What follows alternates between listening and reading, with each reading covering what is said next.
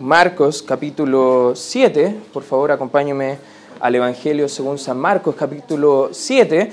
Y vamos a continuar nuestra serie expositiva de este libro. Muy interesante este libro de Marcos. Eh, en el capítulo 7 ya hemos estado revisando incluso varios asuntos de la palabra de Dios que nos enseña, por ejemplo, en el relato previo, que muchas veces le echamos en cara a los problemas, que hay problemas externos, que hay cosas externas que nos van a contaminar, hay eh, amistades, hay situaciones, la televisión le podemos echar la culpa y hay muchas otras cosas que a veces decimos lo de afuera me está contaminando.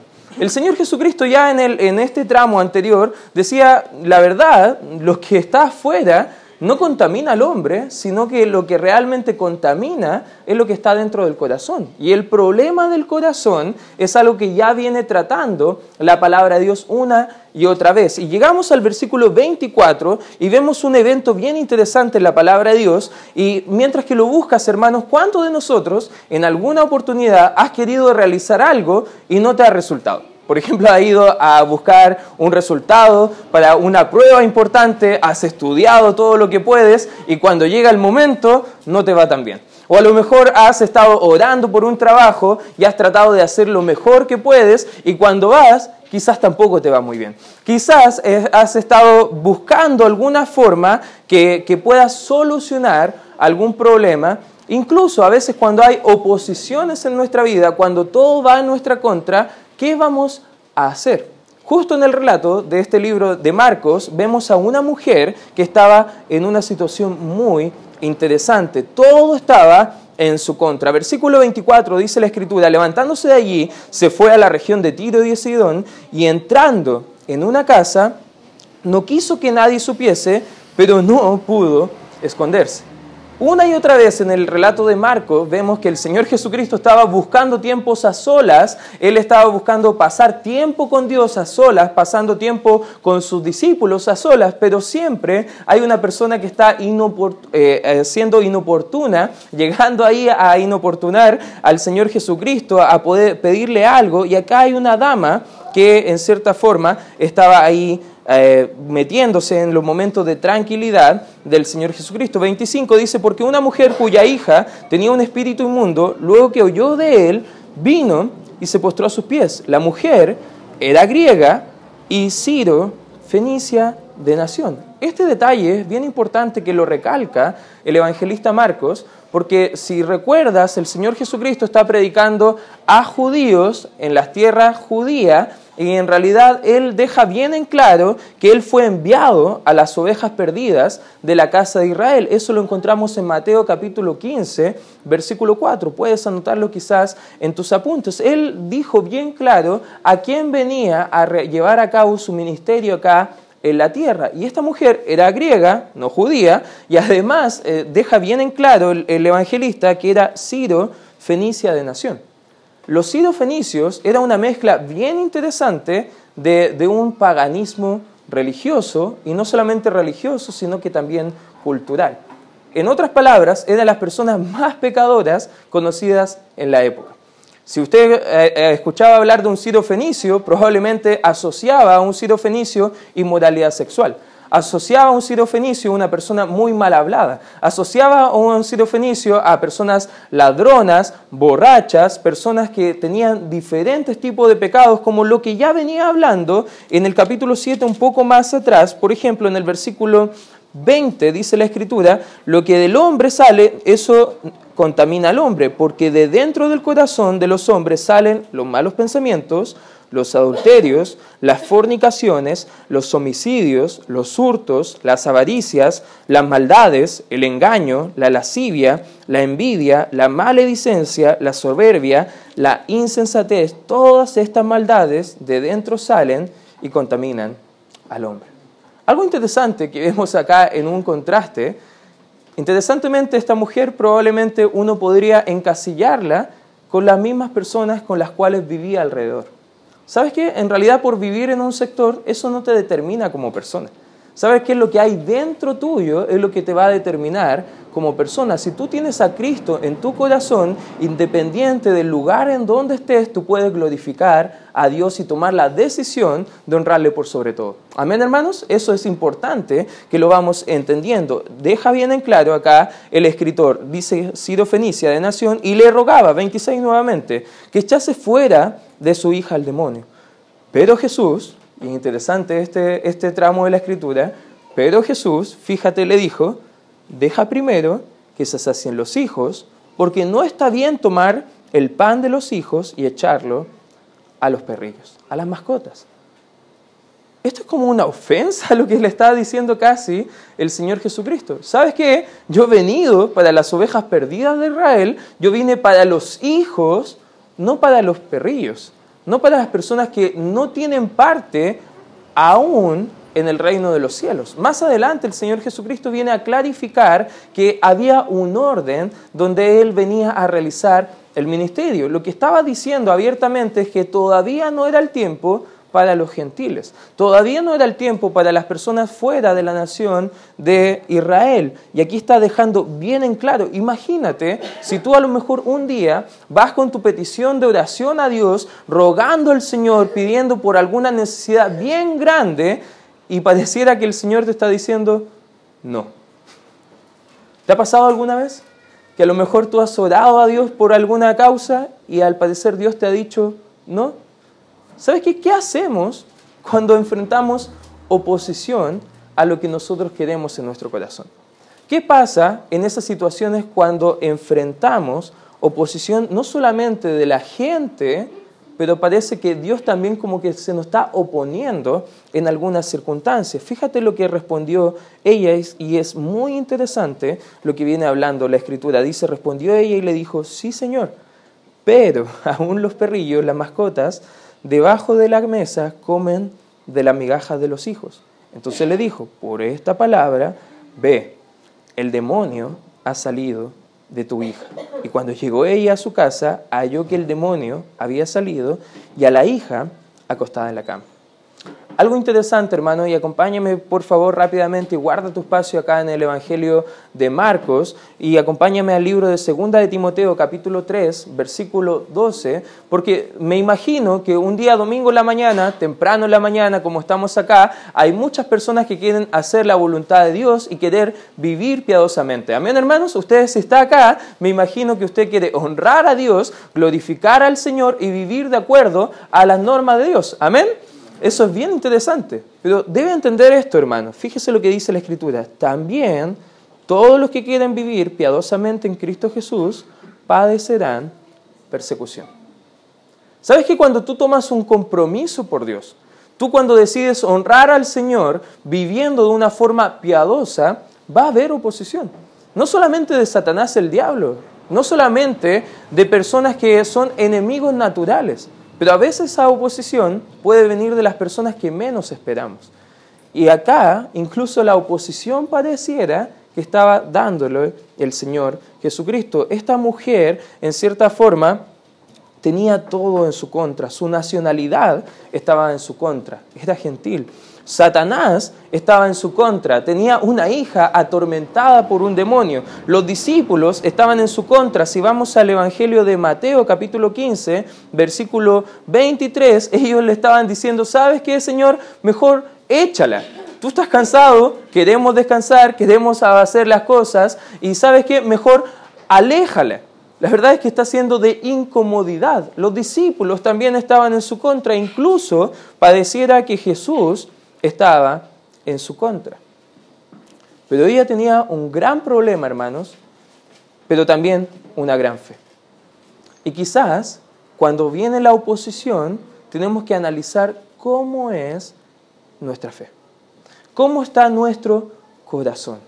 ¿Cómo está nuestra confianza y seguridad en el Señor? La verdadera fe es como un imán que nos atrae a Jesús, hermanos. La verdadera fe es aquella que a pesar de la oposición, siempre vamos a estar confiando en la respuesta del Señor, a pesar de que no nos parece la más conveniente.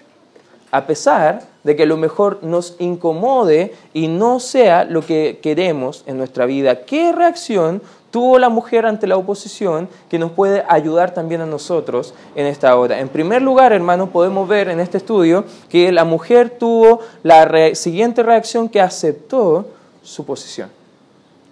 ¿Sabes qué? No entró a pelear con el Señor.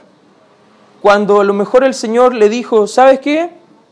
No vine para saciar a, los, a las mascotas, vine a saciar a los hijos. ¿Sabes qué? Ella pudo haber tenido el deseo de su corazón de decir, ¿sabes qué? ¿Quién te crees tú que me vienes a ofender? ¿Quién te hace llamar tú que, que vienes a tratarme como un perrillo? Que era una ofensa común que tenían los judíos de la época hacia toda la nación gentil. Dicho sea de paso, nosotros somos gentiles, hermano. Amén. No somos judíos y nosotros tenemos por, por, eh, por, extensión del Evangelio de los judíos la salvación en Cristo Jesús. Esa es una bendición que tú y yo tenemos, hermano, y no merecemos. Eso es bien importante que lo remarquemos. Por ende, vemos la actitud de la mujer en el versículo 28, dice, respondiendo a ella, le dijo, sí, Señor. Ella estuvo de acuerdo con el Señor. Ella no negó el hecho puntual que el Señor tenía un orden para realizar las cosas. Le dijo, sí, Señor, pero aún los perrillos de debajo de la mesa comen de las migajas de los hijos. ¿Sabe lo que demostraba acá? Era un corazón completamente quebrantado, humillado y dispuesto incluso solamente a tomar las migajas del Evangelio de la gracia del Señor. Solamente ella quería un, vistazo de lo que Dios podía hacer en su vida. Ella no negó el lugar especial de los hijos de Israel, los judíos en el plan de Dios, ni tampoco quiso usurpar ese plan ella como una mujer gentil. Todo lo que ella quería eran unas pocas migajas de la bendición que iban a caer de la mesa del Señor.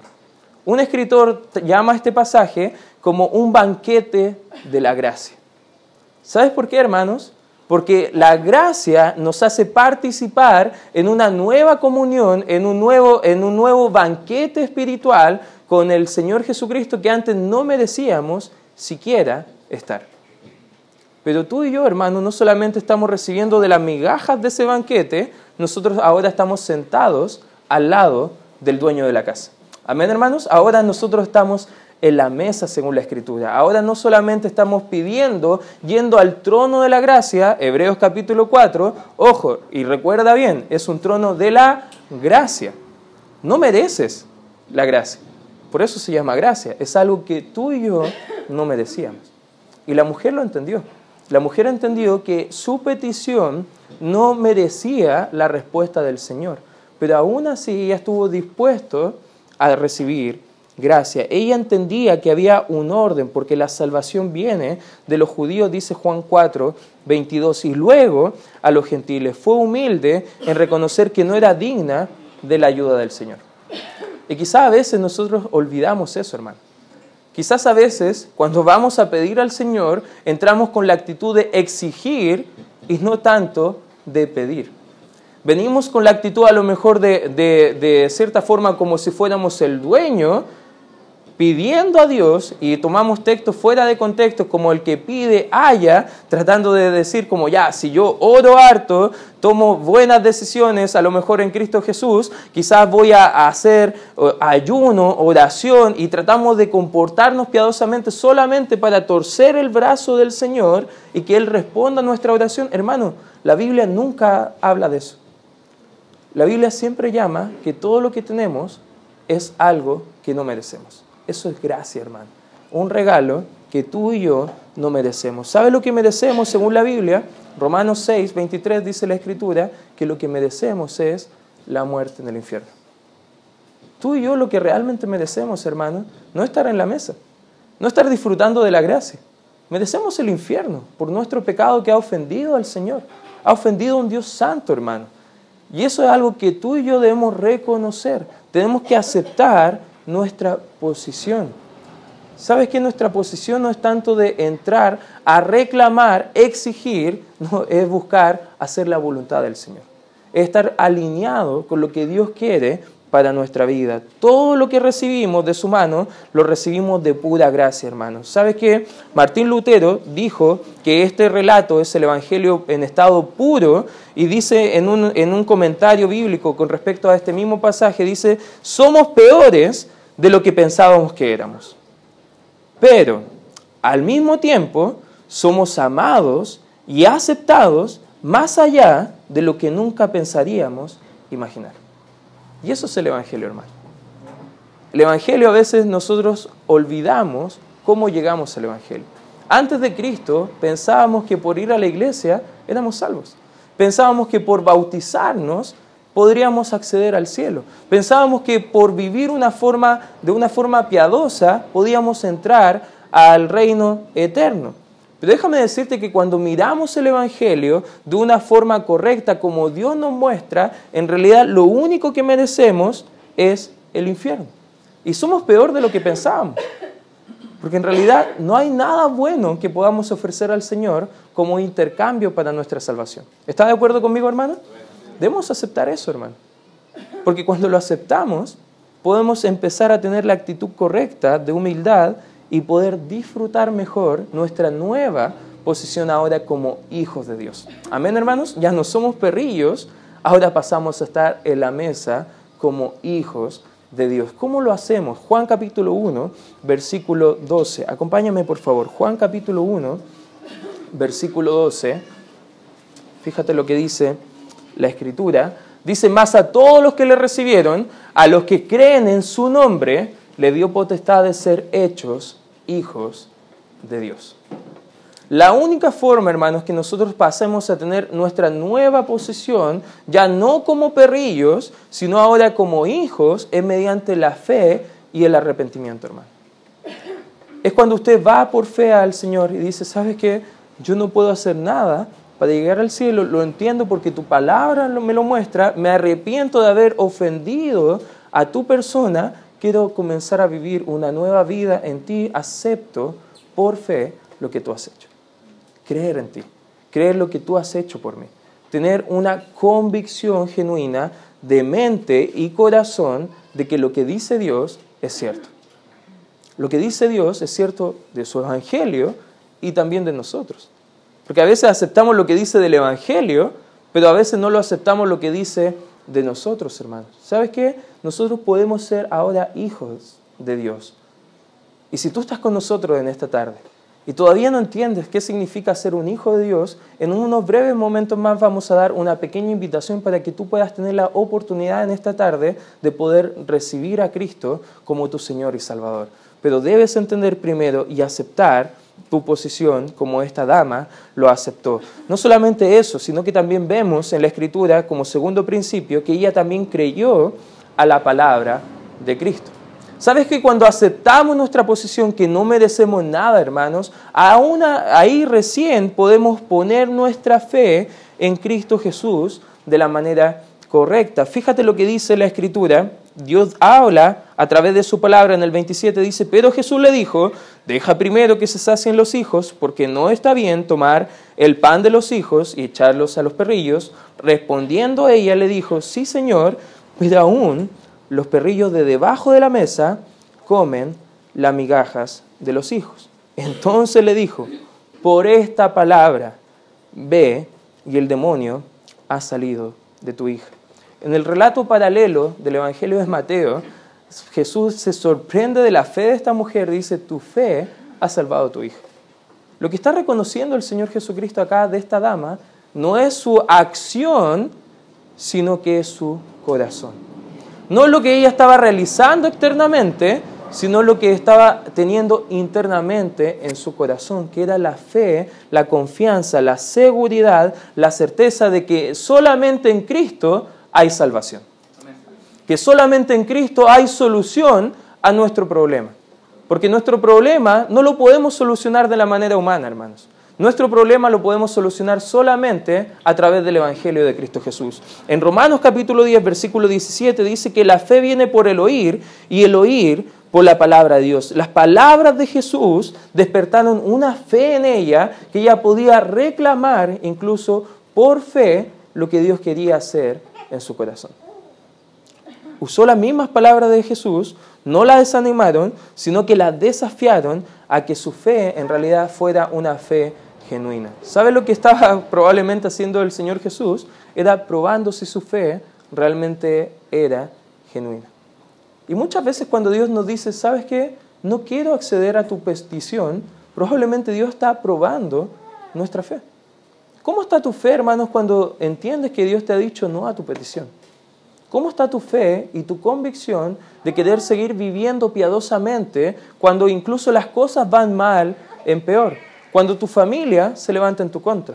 Cuando tus amigos empiezan a difamarte por creer en Cristo Jesús. Cuando los compañeros del trabajo te hacen la vida imposible simplemente porque tú quieres vivir de una manera que honre al Señor.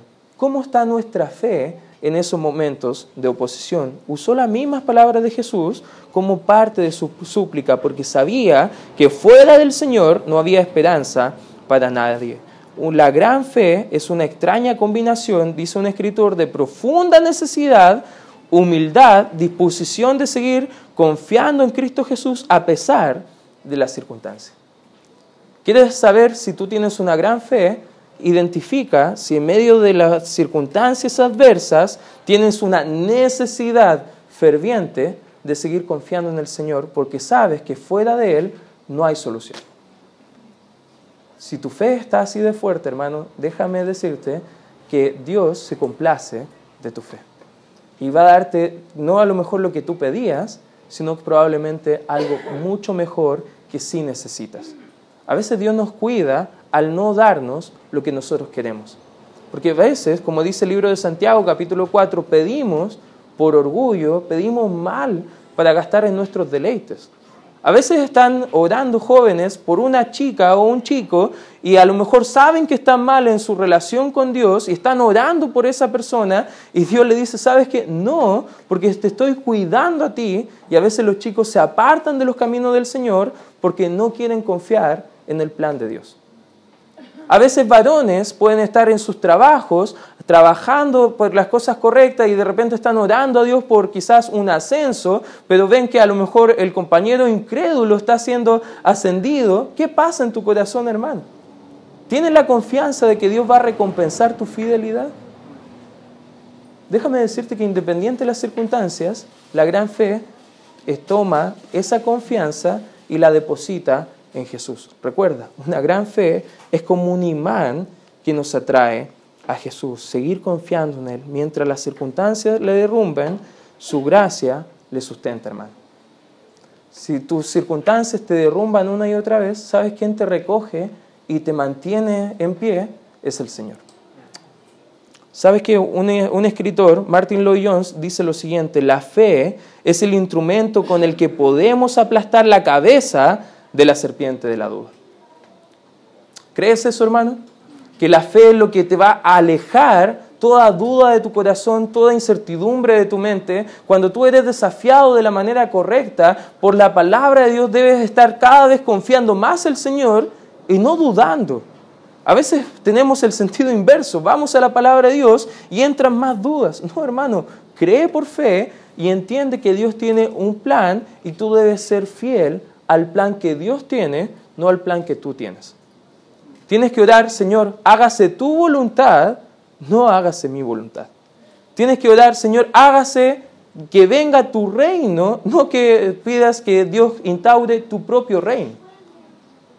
¿Sabes qué, hermano? Debemos entender que ella creyó en la palabra de Dios, a pesar de que esa palabra no fue de tanto ánimo en su momento para ella. Y en tercer lugar también, hermanos, vemos que ella persistió en su súplica para alcanzar la gracia y el oportuno socorro. Ella aceptó su lugar, ella creyó en su palabra y ella persistió en su súplica y Jesús no solo satisfizo su necesidad, sino que la felicitó por su fe. Es como lo que hizo con el centurión, un poco más adelante acá en el mismo libro de, perdón, en el libro de Mateo, acompáñame por favor ahí a Mateo capítulo 8, Mateo capítulo 8,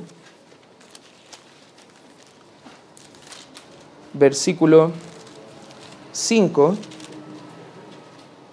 Aquí vemos al Señor Jesús hablando con un hombre, un centurión, y dice, entrando Jesús en Capernaum, vino a él un centurión rogándole, nuevamente la palabra rogándole, suplicándole, orando al Señor y diciendo, Señor, mi criado está postrado en la casa, paralítico, gravemente atormentado, y Jesús le dijo, yo iré y le sanaré. Acá vemos una respuesta completamente diferente del Señor Jesucristo. Dice, ahora sí, yo voy a ir, voy a sanar.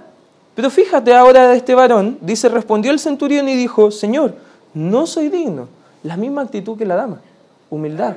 No soy digno de que entres bajo mi techo, solamente di las palabras y mi criado sanará. Tuvo fe también este varón.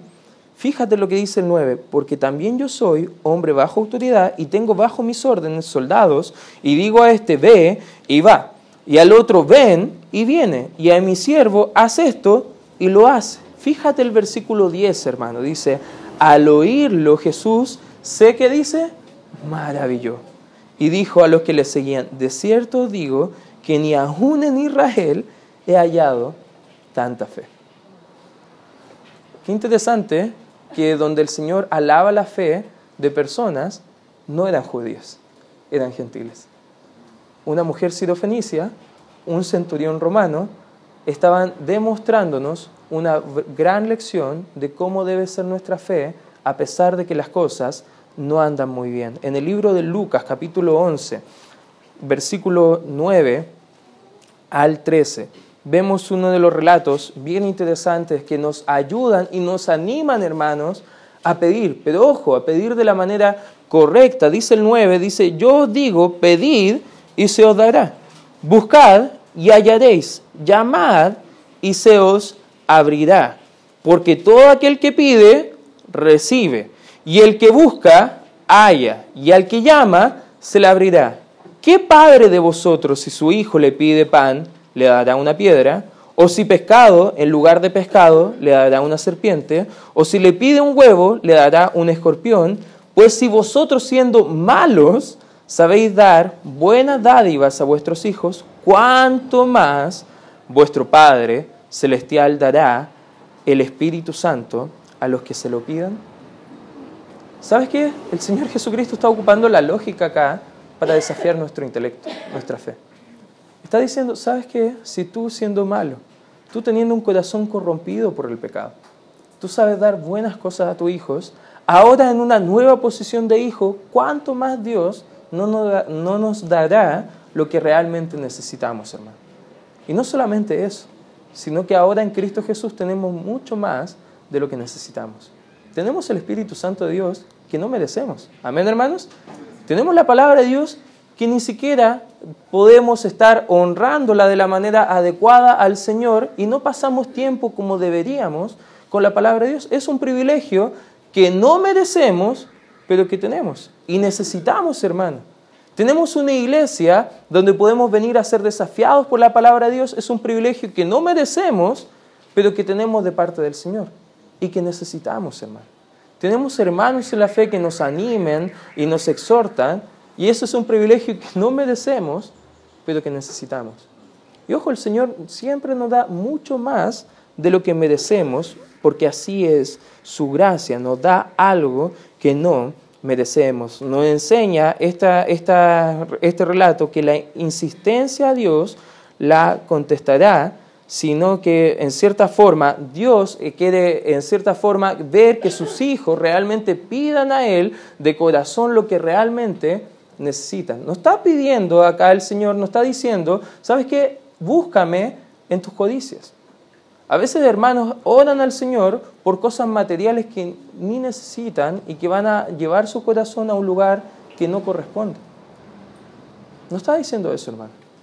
Lo que está diciendo es, cuando tú y yo estamos alineados con la voluntad del, del, Señor y pedimos algo conforme a su voluntad, Él nos oye y nos concede esa petición. ¿Cómo vamos a pedir? Como conviene, dice el libro de Romanos. Bueno, el Espíritu Santo nos va a enseñar cómo pedir al Señor, cómo orar al Señor. Y ojo, acá en la petición está hablando del Espíritu Santo que nos va a guiar a la verdad, a la justicia y al juicio correcto. Es algo que nosotros necesitamos entender que las peticiones a Dios es algo espiritual también. Hebreos 4:16 entendemos que si nos acercamos con confianza y humildad ante el trono de la gracia, vamos a tomar el socorro del Señor. Fíjate lo que dice la palabra de Dios. Acerquémonos pues confiadamente, y acá el escritor de Hebreos nos recalca cómo es este trono, al trono de qué dice? De la gracia. ¿Merecemos la gracia, hermanos? Es algo que no merecemos. Pero Dios nos anima a acercarnos a ese trono de gracia. ¿Para qué, hermanos? Fíjate, lo mismo nos responde el, el texto. Para alcanzar misericordia y hallar gracia para el oportuno socorro. ¿Sabes qué? Cuando tú vas y pides perdón a Dios por tus pecados, alcanza misericordia. Porque Dios pasa por alto tu falta, hermano. Quizás en tu matrimonio no estás haciendo las cosas correctas y cuando pides socorro al Señor en su trono de gracia, probablemente Dios va a pasar por alto esa falta y te va a dar gracia para poder vivir a pesar de tus malas decisiones y poder alinearte nuevamente con la voluntad del Señor. ¿Te fijas lo maravilloso que es nuestro Señor? ¿Te fijas lo maravilloso que es la gracia del Señor? ¿Te fijas lo bondadoso que es el Evangelio de Cristo Jesús? Por eso, hermano, te quiero animar en esta hora a que sigas orando que sigas confiando en el Señor, pone tu fe en, Cristo Jesús, pero por sobre todo, ten la actitud correcta para que puedas enfrentar la oposición a la manera del Señor. Recuerda, la gran fe te va a ayudar a vencer la oposición y te quiero animar a que tú digas conmigo, Señor, aumentanos nuestra fe. ¿Cuántos de nosotros, hermanos, necesitamos en esta hora pedir al Señor, Señor, ayúdame a confiar más en ti? Ayúdame a vivir más conforme a tu voluntad. Y ese es mi desafío para nosotros en esta mañana, según lo que dice el texto. Que podamos mirar la palabra del Señor, mirar su infinita gracia que tiene para nosotros y poder decir al Señor, ¿sabes qué, Señor? Solamente lo que tengo es obra de tu gracia. Y quiero vivir de acuerdo a ella. Quiero vivir piadosamente, quiero honrarte con mi forma de actuar, quiero orar a ti, creer en tu palabra, pero por sobre todo, Señor, ayúdame a tener la actitud correcta ante tu persona. Si vamos de esa forma al Señor, probablemente vamos a crecer mucho más de lo que creceríamos jamás, hermano. Y te quiero animar en tu vida espiritual, te quiero animar a que quizás lo que estás enfrentando tiene un propósito, pero no te desalientes confía en el Señor, que este problema te atraiga como un imán a Cristo Jesús en esta hora. Vamos a orar. Gracias Padre Celestial por este tiempo estudiando tu palabra, Señor. Te pido y te ruego, Señor, que tú nos ayudes a entender tu maravillosa gracia para con nosotros, Señor. Y Padre, gracias, Señor, por todo lo bueno que has sido con nosotros. En Cristo Jesús oramos y queremos pedir tu bendición y que podamos meditar en estas verdades